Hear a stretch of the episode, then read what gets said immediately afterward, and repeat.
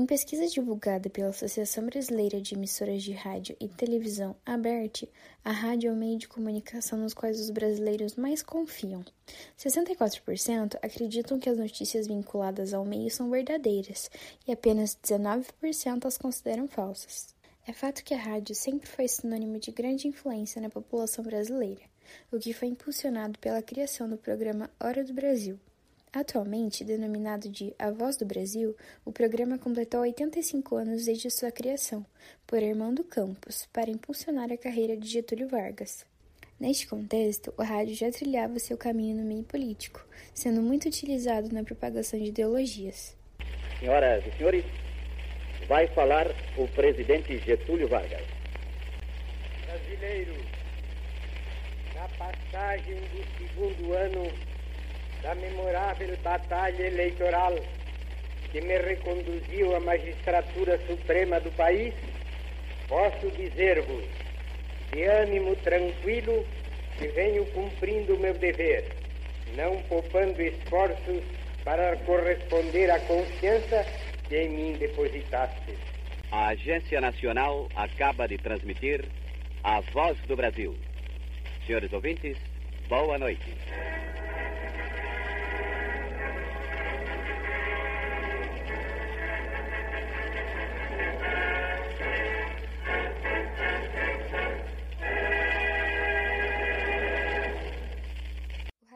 Caracterizado por marcar fatos históricos.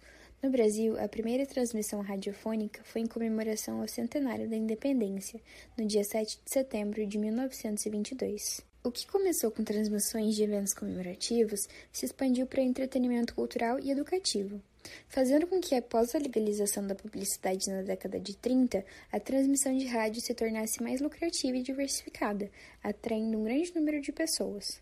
Com o aumento no consumo de rádio, nasce o radiojornalismo com o repórter Esso, o qual transmitia notícias de forma clara e direta, dando abertura a essa nova programação, sendo a Rádio Bandeirantes a primeira a divulgar apenas notícias. A aposentada Genoveva Ferreira relata sobre a rádio em sua rotina. Ah, a rádio para mim já é uma rotina. Eu me sinto próximo deles. Eu gosto muito. Quando eu saio, eu escuto a rádio no, no foninho do celular. Sempre a mesma rádio. É muito bom. Uma rádio, para mim, faz parte da minha vida há muito tempo. Televisão eu gosto, mas não é tanto assim. Mas a rádio eu gosto mais. Escuto muito mais. O rádio, por estabelecer maior conexão com o ouvinte e ser um dos meios mais acessíveis de comunicação, está presente em todas as classes e regiões do Brasil. Segundo dados da empresa Deloitte, 84% da população nacional ouve rádio. Essa audiência em massa gera grande responsabilidade por parte da mídia na divulgação de informação, sendo muitas vezes influenciada por questões políticas, culturais ou econômicas. Na tentativa de satisfazer a opinião do ouvinte, o radialista pode até mesmo tomar partidos e acabar adotando uma postura sensacionalista, o que, de certa forma, contribui para a utilização da rádio como um meio para impulsionar carreiras políticas. O radialista, palestrante e especialista em marketing político-eleitoral Luiz Carlos Franco Júnior comentou sobre a influência da rádio no meio político. Por ter um impacto muito significativo na memória, na lembrança do ouvinte, o rádio constantemente ele é usado como veículo de alavanca eh, eleitoral, seja para radialistas que se tornaram políticos Hoje, se você fizer um levantamento entre deputados federais e deputados estaduais né, das assembleias né, diferentes do, do, do Brasil, você vai perceber a quantidade de deputados que estão deputados, mas que são radialistas ou que tiveram uma passagem muito significativa eh, pelo rádio. O rádio tem esse poder de ainda ser um veículo eh, com uma credibilidade muito grande e, e muitas pessoas eh, alavancam as suas carreiras políticas eh, no rádio. Essa posição de poder da rádio como um meio de influência na população ocorre a partir do uso de diversas ferramentas para prender a atenção do público, sendo uma delas a linguagem.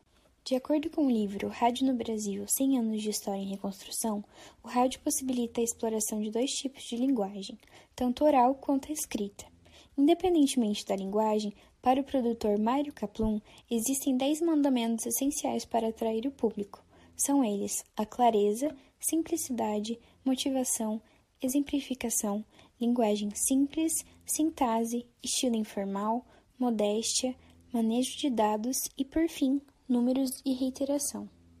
Principalmente por conta de sua linguagem mais simples, dados da Cantar e Bop Media demonstram como o rádio, ao ser integrado a outras mídias, atrai um público maior, gerando melhores resultados para as agências e anunciantes. A integração rádio revista agrega 284%, ou seja, quase três vezes mais do que apenas a revista. Por meio da linguagem, está implícito também a opinião do locutor, mesmo que este tente se isentar. Na rádio, a entonação contribui para a percepção do ouvinte da notícia. Para Franco Júnior, a isenção jornalística não passa de um mito. Eu penso que o rádio ele é sim uma, um veículo que possibilita a colocação de ideologias. Eu defendo que não existe é, isenção ou uma imparcialidade é, total no rádio. Uh, então, quando o radialista ele, ele é, transmite, ele comunica qualquer mensagem que seja, ele está sim colocando ali um ponto de vista dele, uma emoção, uma carga de expressividade vocal que é muito dele.